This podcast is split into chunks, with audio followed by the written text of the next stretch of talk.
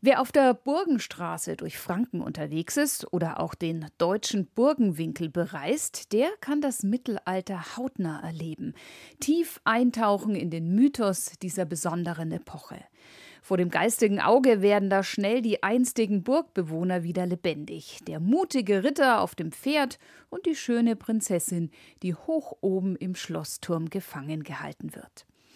Diese Geschichten faszinieren Kinder und auch viele Erwachsene bis heute. Umso schöner ist auch ein Besuch in diesen altehrwürdigen Gemäuern, die sofort das Kopfkino anknipsen und uns auf eine bezaubernde Zeitreise schicken. Doch tappen wir dabei nicht vollends in die Klischeefalle? Autorin Susanne Rosbach besucht fränkische Burgen, um herauszufinden, wie es wirklich war im ach so finsteren Mittelalter.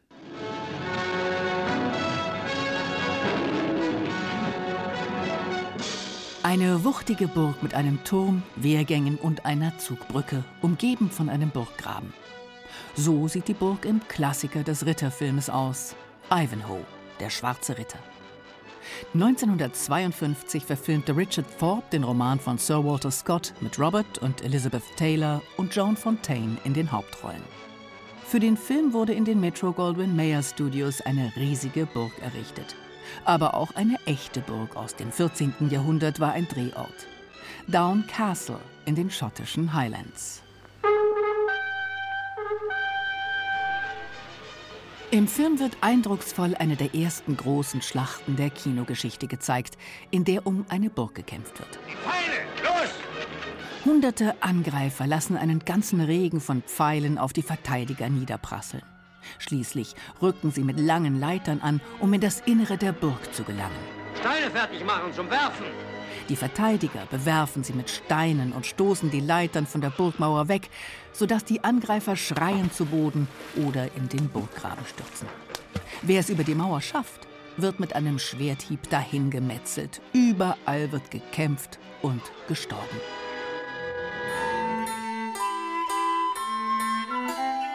Filme wie dieser haben unser Bild vom Mittelalter geprägt. In vielen Köpfen ist es eine grausame, kalte, dreckige Zeit. Das finstere Mittelalter eben. Zeit, dieses fehlerhafte Bild gerade zu rücken. Irrtum Nummer 1. Burgen waren ständig umkämpfte Orte. Die Burg an sich ist was ganz anderes. Die Burg war im Mittelalter ein Friedensobjekt, also ein Garant für Frieden. Also wir haben es negativ überfrachtet seit dem 18. Jahrhundert. Die Burg war ein multifunktionales Herrschaftszentrum. In erster Linie sollte es die Macht des Landesherrn zeigen, also auf dem Berg oben ein hoher Turm, lang schon, um zu zeigen, wer herrscht, wie mächtig er ist. Ja, also mein Name ist Joachim Zäune. Ich bin promovierter Mittelalterarchäologe mit dem Spezialgebiet der Burgenforschung. Ein großer Teil unseres heutigen Mittelalterbildes stammt aus dem 18. Jahrhundert, erklärt Zäune. Damals wurden falsche Grundlagen für die Burgenkunde gelegt, die sich hartnäckig gehalten haben. Das 18. Jahrhundert, das muss man einfach verstehen, das war ein Zeitalter der Aufklärung und ein Zeitalter extremen Beamtentums. Das heißt, es war eine unglaublich nüchterne Welt, in der die Menschen gelebt haben. Und als Zuflucht haben sie sich eine Zufluchtswelt aus der Fantasie erschaffen und das war das Mittelalter. Und damit es dann möglichst aufregend war, hat man einfach ein finsteres, blutrünstiges, barbarisches Mittelalter erfunden. Und da konnten die Burgen natürlich dann nichts sein außer Kriegsinstrumenten. Das ist aber wirklich ein Klischee, bestätigt der Kunsthistoriker Ulrich Großmann. Er hat 25 Jahre lang das Germanische Nationalmuseum in Nürnberg geleitet. 2010 organisierte er dort eine Ausstellung mit dem Titel Mythos Burg. Da kommen wundervolle Irrtümer vor. Die Bauwerke mit Steintürmen seien alle römisch, heißt es am Anfang. Und lange hat man die Burg nur militärisch betrachtet. Ich glaube, jede dritte Generation hat mal ein Historiker ausgerechnet, hat eine Belagerung erlebt. Zwei von drei Generationen also nicht. Wir suchen jetzt erst nach Wohnräumen in Burgen. Es hat sich keiner damit auseinandergesetzt, weil ja, ein beheizbarer Raum passt erstens nicht ins Klischee und zweitens hat das ja mit irgendwelchen martialischen Eroberungen nichts zu tun. Also hat man es außer Acht gelassen. Ulrich Großmann gehört zu den Gründern des Deutschen Burgenmuseums auf der Heldburg in Thüringen. Er weiß, was alles zu einer Burg dazugehört. Dabei war die Aufgabe einer Burg entscheidend für ihre Gestalt. Der Hauptsitz einer großen Herrschaft sah anders aus als ein eher bescheidener Familiensitz, schreibt Großmann in dem Buch Mythos Burg, das zur gleichnamigen Ausstellung veröffentlicht wurde. Und weiter? Eine Burg konnte auch der Sitz eines Verwalters oder Vogtes zur Bewachung einer Zollstelle oder einer Brücke sein. Also sie hat auf jeden Fall eine Ringmauer, wobei in ganz frühen Anlagen können diese äh, Mauern auch aus Holz gebaut worden sein. Sie haben Wälle und Gräben, Gräben, wenn es keine Höhenburgen sind, wo man keine Gräben braucht. Äh, sie haben häufig Türme. Sie haben sehr oft, aber nicht immer, einen Bergfried. Das ist der Hauptturm, von dem aus man das Gelände, aber auch so etwa die Angriffsseiten überwachen kann und wo ein Bläser ein Signal gibt, wenn von einer bestimmten Seite ein Angriff erfolgt.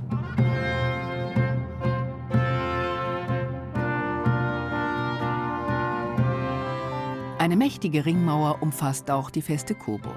Sie wurde nie erobert. Dafür sorgte auch ihre strategisch günstige Lage. Sie steht auf einem nach drei Seiten abfallenden Dolomitfelsen 167 Meter hoch über der Stadt. Die feste Coburg ist eine der größten Burganlagen Deutschlands, entstanden im 13. Jahrhundert. Doch so mittelalterlich, wie sie auf den ersten Blick wirkt, ist die Anlage nicht, erklärt Markus Pilz. Er ist Kurator der Waffenabteilung auf der Feste Coburg. Die Feste Coburg verliert nach dem Dreißigjährigen Krieg eigentlich ihre wesentliche militärische Funktion, fällt so ein bisschen in einen Dornröschenschlaf, verfällt auch teilweise.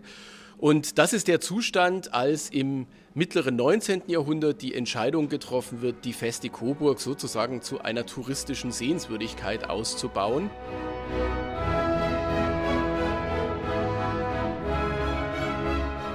Denn im 19. Jahrhundert waren Burgen in. Das Mittelalter wurde quasi neu erfunden. Der Kölner Dom wurde zu Ende gebaut. Maler wie Caspar David Friedrich romantisierten Darstellungen einer rauen Landschaft mit einer Ruine.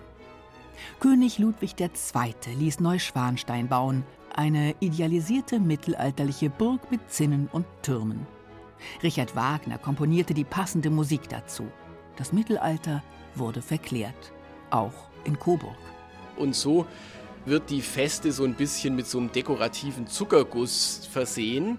Das heißt, es werden Zinnen draufgebaut, es wird Maßwerk eingebaut. Und das Ganze sieht also wahnsinnig dekorativ aus, hat überhaupt nichts mit dem Mittelalter zu tun, sondern ist wirklich die Mittelalter-Fantasie des mittleren 19. Jahrhunderts.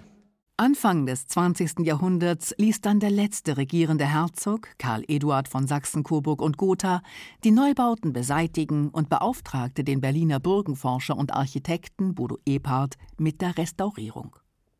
Der versetzte die Burganlage in einen vermeintlichen Vorzustand. Dabei ließ er historische Gebäude mitunter komplett abtragen. Somit ist die feste Coburg, wie sie heute dasteht, das Ergebnis aus vielen Veränderungen über die Jahrhunderte. Sie ist eine wunderbare Kulisse für eine Zeitreise. So heißt die Veranstaltung, bei der große und kleine Mittelalterfans auf der Feste Coburg erfahren können, wie es wirklich im Mittelalter war. Naja, so ungefähr wenigstens. Denn das Mittelalter gibt es nicht, betont Markus Pilz. Als Mittelalter wird grob der Zeitraum zwischen 500 und 1500 bezeichnet. Das sind 1000 Jahre. Und warum eigentlich Mittelalter? Die Mitte wovon? Der Begriff Mittelalter, der dokumentiert diese Vorstellung von einer Periode zwischen zwei Höhepunkten. Und der eine Höhepunkt, den sah man eben in der griechischen Antike, und dann eben der Renaissance einer Wiederentdeckung der Antike, die dann eben ein weiterer Höhepunkt ist. Und dann gibt es eben so eine Epoche, die einfach nur irgendwie dazwischen liegt und die hat dann eben den Begriff Mittelalter bekommen. Und das zeigt eigentlich schon so eine gewisse Abwertung. Und so war das auch durchaus von denen gedacht, die diesen Begriff ursprünglich mal geprägt haben.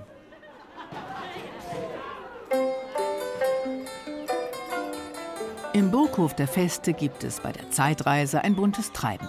Messerschleifer, Kirschner und Schuhmacher präsentieren in zeitgenössischer Kleidung ihre alten Handwerke. Der Schneiderin Tina Wadersheim vom historischen Verein Kronach steht ihr langes Gewand gut. Ein weiter Rock mit eng anliegendem Mieder, darunter eine weiße Bluse. Dazu trägt sie die Haube einer verheirateten Frau. An ihrem Stand zeigt sie, welche Möglichkeiten Frauen im Mittelalter gehabt haben, mit Handarbeiten wie Nähen, Klöppeln und Sticken Geld zu verdienen. Auch ihr ist es ein Anliegen, mit den Vorurteilen über das Mittelalter aufzuräumen. Irrtum Nummer 2. Die Menschen im Mittelalter haben sich nicht gewaschen und müssen arg gestunken haben. Es gab ja Badestuben und da sind die Leute hingegangen, das war Happening, da wurde gebadet und gegessen und Musik gemacht und geschwätzt, sich unterhalten. Also das waren schon Treffpunkte und Mittelpunkte fürs Leben und das wurde wöchentlich gemacht und nicht bloß einmal im halben Jahr. Archäologische Funde belegen, dass es bereits im 12. Jahrhundert Badestuben auf Burgen gegeben hat. Am Stand nebenan fügt ein Kettenhemdmacher geduldig Ring für Ring zusammen. Und ein Plattner arbeitet an einer Ritterrüstung. Mein Name ist René Kohlstruck, ich komme aus Fürth bei Nürnberg und äh, ich übe den Beruf des Plattnerhandwerks aus. Das Wissen über den Plattnerberuf, das ist einfach verloren gegangen. Das muss man alles durch Recherche und Learning by Doing versuchen nachzuempfinden und rauszufinden. Und seit gut 25 Jahren baue ich Rüstungen und seit 20 Jahren hauptberuflich. Und ähm, man lernt immer wieder dazu und lernt immer wieder, was man eigentlich nicht weiß. René Kohlstruck ist gelernter Kunstschmied. Stolz sitzt er inmitten seiner Werkzeuge in einer kleinen improvisierten Werkstatt. Neben ihm steht und hängt, was er alles fertigt. Brustpanzer, Beinschienen, Armschienen, Handschuhe und eine ganze reich verzierte Rüstung. Seine Kunden sind fast ausschließlich Privatpersonen. Aber auch ein Museum hat bereits bei ihm bestellt. Für eine komplette Rüstung muss man tief in die Tasche greifen. Ein gut gemachter historischer Vollharnisch, da sind wir schon im Bereich von 15.000 Euro. So richtig zum Arbeiten kommt der Plattner heute nicht.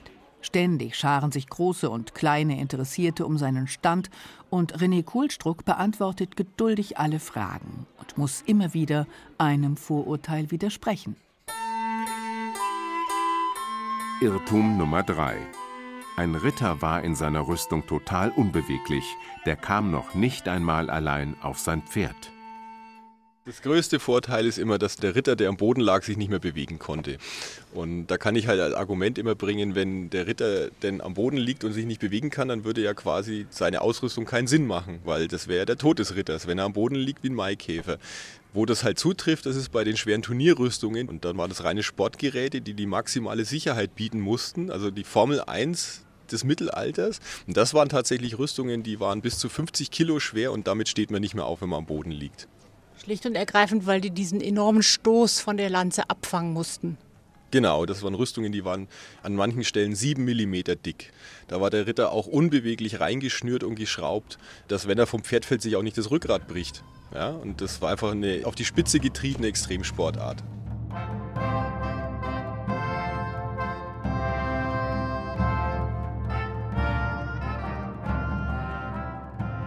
Solche Ritterturniere wurden zum Beispiel auf Burg Abenberg im mittelfränkischen Landkreis Roth abgehalten. Das mächtige Bauwerk war im 11. Jahrhundert der Sitz der Grafen von Abenberg. Um 1200 kam die Burg in den Besitz der Nürnberger Burggrafen, den Hohenzollern. Sie verkauften die Burg Ende des 13. Jahrhunderts an den Bischof von Eichstätt. Mit der Säkularisation ging die Burg 1806 an das Königreich Bayern, bevor sie in Privatbesitz kam. Zwei große Türme prägen heute die Silhouette von Burg Abenberg. Der schlanke Luginsland und der wuchtige Schottenturm mit seinen vier Erkern und dem Fachwerk. Den 33 Meter hohen Luginsland hat der Münchner Kunsthändler Karl Josef Zwerschina 1875 bauen lassen. Zehn Jahre später kam ein zweiter Turm dazu, erzählt die Leiterin der Museen auf der Burg Abenberg, Kerstin Bienert. Den baute der Opernsänger Anton Schott. Sein Bild des Mittelalters verewigt er in seiner Architektur. Er gewinnt den Emil Hecht, einen Architekten aus Nürnberg, und der hat im Kopf ein ganz bestimmtes Haus aus Nürnberg, das Nassauer Haus gegenüber der Lorenzkirche. Ein mittelalterliches Haus, das er als Vorbild nimmt für den neuen Turm auf Burg Abenberg, den heutigen Schottenturm. Was heutige Denkmalschützer erschaudern lässt, war im 19. Jahrhundert gang und gäbe. Vorgemacht hatte es der Franzose Viollet-le-Duc, der bedeutendste Denkmalpflegearchitekt des 19. Jahrhunderts in Europa. Er eignete sich ein großes Wissen über mittelalterliche Architektur an und übernahm die Generalrestaurierung der gotischen Kathedrale Notre Dame in Paris. Dabei ersetzte er fehlende Figuren durch Nachbildungen und fügte Bildwerke hinzu, die es vorher dort gar nicht gegeben hatte. Er wollte die alte Bausubstanz verbessern. So haben es später auch Bodo Ebhardt in Coburg und Zwerschiner und Schott in Abenberg gemacht. Deshalb ist nur noch wenig von dem, was man heute von der Burg Abenberg sieht, wirklich mittelalterlich. Irrtum Nummer 4. Zu einer Burg gehören Geheimgänge, ein Verlies und eine Folterkammer. Immer wieder kommt die Frage nach dem Verlies und nach dem Geheimgang auf der Burg. Ich muss dann die Gäste immer enttäuschen und die Suche nach der Folterkammer führt leider auch zu keinem Ergebnis. Auch das gehört zu den gängigen Vorurteilen, dass jede mittelalterliche Burg eine Folterkammer braucht. Die hat es schlichtweg nicht gegeben. Der Historiker Ulrich Großmann weiß, woher dieses Klischee stammt. Burgen sind verteidigungsfähige Wohnsitze der Herrschaft. Das hört im 17. Jahrhundert allmählich auf. Was bleibt, ist die Herrschaft. Was bleibt, ist der Amtsmann, der gleichzeitig auch Recht spricht. Rechtsprechen heißt aber auch in der Zeit, in der die Hexenprozesse kommen. Das ist nichts Mittelalterliches, das ist neuzeitlich. Gefangene werden Hexen, vermeintliche Hexen, eingekerkert bis zum Strafprozess und dann abgeurteilt. Da gab es dann eine Phase, wo sich tatsächlich Gefangene in einem Teil der Burg aufhalten mussten, aufgehalten wurden, festgehalten worden sind. Dadurch entstand so das Klischee, die Burg ist das Gefängnis. Die Zeit der Hexenverfolgungen lag vor allem im 16. und 17. Jahrhundert. Da ist das finstere Mittelalter bereits vorbei.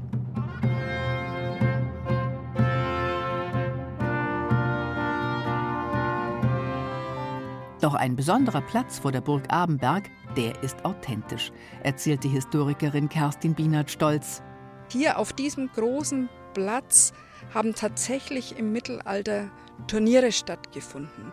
Ritterspiele hier direkt an einer Burg. Und das ist etwas ganz, ganz Besonderes, denn nirgends im deutschsprachigen Raum gibt es einen Platz vergleichbarer Art, weil es einfach nicht platzmäßig möglich gewesen wäre, einen so großen Platz an einer Burg anzulegen. Der Abenberger Turnieranger hat auch Eingang in die Literatur des Hochmittelalters gefunden. Wolfram von Eschenbach erwähnt ihn in seinem Parsival. Kerstin Bienert hat den mittelhochdeutschen Text auswendig gelernt. In die Burg der Kürne reit, uff einen Hof, wit und de breit. Durch Schimpf ernitt zertretet was, das turnt all kurze grüne Gras, da war's Buhurdieren vermieten, von Banieren selten überritten, als so der Anger z Abenberg. Er vergleicht den Anger von Abenberg mit dem Hof der Gralsburg, in die der Parsival einreitet. Und er sagt, dieser Platz hier sei selten von Fahnen überritten, von Banieren überritten. Da war es Buhurdieren vermieten. Und der Buhurt ist eine der beiden Turnierformen des Mittelalters. Der Buhurt, das Kampfspiel, in dem mehrere Ritter miteinander kämpfen, wo es vor allem darum geht, die Reitkunst zu zeigen und die Kunst des Schwertkampfes. Bei einem Buhurt kämpften Gruppen gegeneinander, um für ein echtes Gefecht zu trainieren. Die heute bekanntere Art des Turniers war der Zweikampf mit eingelegter Lanze, der Tjost. Wolfram von Eschenbach beklagte in seinem Text von 1205, dass der Abendberger Turnieranger in jüngster Zeit kaum noch genutzt wurde. Das lag daran, dass die Hohenzollern, die die Burg um 1200 geerbt hatten, kein großes Interesse an ihr zeigten und hingegen die Kadolsburg zur wichtigsten Burg der Hohenzollernherrschaft in Franken ausbauten. Da blieb der Turnieranger von Abenberg leer.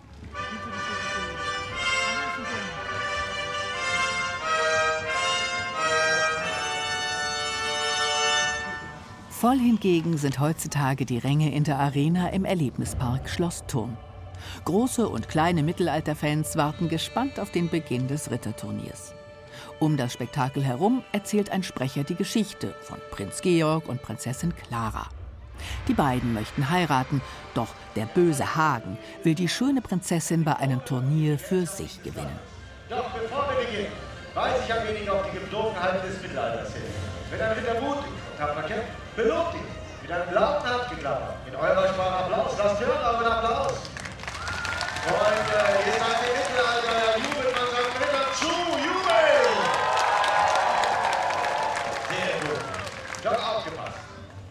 Dieser Feigling kämpft unfair. Pöbelt euch an oder rennt galopant, müsst ihr ihn sofort bestrafen mit einem lauten Buh. Und ich glaube, das könnt ihr alle noch am besten. Alle gemeinsam ein lautes... Nun seid ihr bereit für das Turnier. Gute Seite, begrüßt ihr euren ersten Ritter mit Jubel und Applaus. Es ist kein anderer als Hartmann von Aue. Für die gute Seite, lasst die sauber Damit so richtig Stimmung aufkommt, wird das Ganze als Kampf zwischen Gut und Böse inszeniert. Die große Zuschauertribüne wird in eine gute und eine böse Seite aufgeteilt. Jede Seite soll ihrem Helden zujubeln und die Ritter der anderen Seite ausbuhen. Der Geräuschpegel steigt. Nach und nach reiten mit wehenden Fahnen die Ritter in die Arena. Sie tragen aufwendig verzierte Helme und bunte Gewänder. Die Pferde haben farblich passende Überwürfe. Der nächste Streiter, ebenfalls neu, aus dem schönen Frankreich. Begrüßt ihn, Martin von Straßburg. Gute Seite für euch. Die Ritter nehmen Aufstellung und beginnen mit den Wettkämpfen. In der Mitte der Arena ist eine lange Barriere aufgebaut. Zunächst sollen die Ritter im Galopp an der Schranke entlang reiten und Becher greifen, die auf dem Balken stehen. Dann mit einer Lanze Ringe aufspießen. Schließlich kommt der Höhepunkt der Show. Immer zwei Ritter treten mit Lanzen gegeneinander an. Sie reiten im vollen Galopp aufeinander zu und zielen auf die Brust des Gegners, um ihn aus dem Sattel zu heben. Lanzen splittern. Reiter stürzen vom Pferd und kämpfen am Boden mit Schwertern gegeneinander. Schließlich, man ahnt es bereits, hat Prinz Georg und damit das Gute gewonnen. Das war's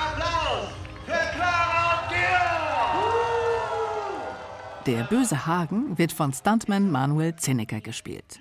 Er ist der Chef des Horse Stunt Teams Arturius.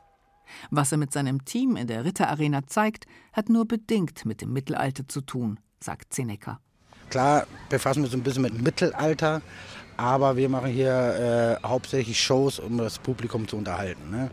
Was uns direkt aufgefallen ist, sie tragen hier bei ihrer Action überhaupt keine Rüstung. Also was wir jetzt hier spielen, das ist so das 12., 13. Jahrhundert. Da hatten sie Teilrüstungen meistens immer an. Schultern, Kragen, Handschuhe, sowas hatten sie an. Und danach kam dann halt die Vollrüstung, ne? weil es dann irgendwann zum Sport geworden ist. So, und gerade bei den Stunts ist es halt gefährlich, wenn man voll verplattet ist mit Metall und bei den Stürzen ist es halt immer ein bisschen schwierig und gefährlich. Ich habe jetzt eine Lederrüstung an, das ist alles ein bisschen beweglicher, nicht so steif. Das geht so mehr in die Fantasy-Schiene, was ich jetzt hier habe. Sowas hatten die Ritter natürlich im Mittelalter nicht an. Damit sind wir wieder am Anfang unserer Geschichte über das ach so finstere Mittelalter. Denn mancher Ritterfilm ist genau das: Fantasy. Die Filmseite popkultur.de zählt die 23 besten Filme über Ritter auf, darunter Königreich der Himmel, Braveheart und Excalibur, und liefert auch gleich eine Definition für einen guten Ritterfilm. Gute Ritterfilme müssen einfach im düsteren Mittelalter spielen. Wir wollen schmutzige Landschaften und schnaubende Pferde sehen, wollen die Kälte spüren und die Rüstungen klappern hören. Wenn dann noch krachende Schwertkämpfe geboten werden, ist der Spaß komplett. Vielleicht wollen wir ja gar nicht so ganz genau wissen, wie es damals wirklich war.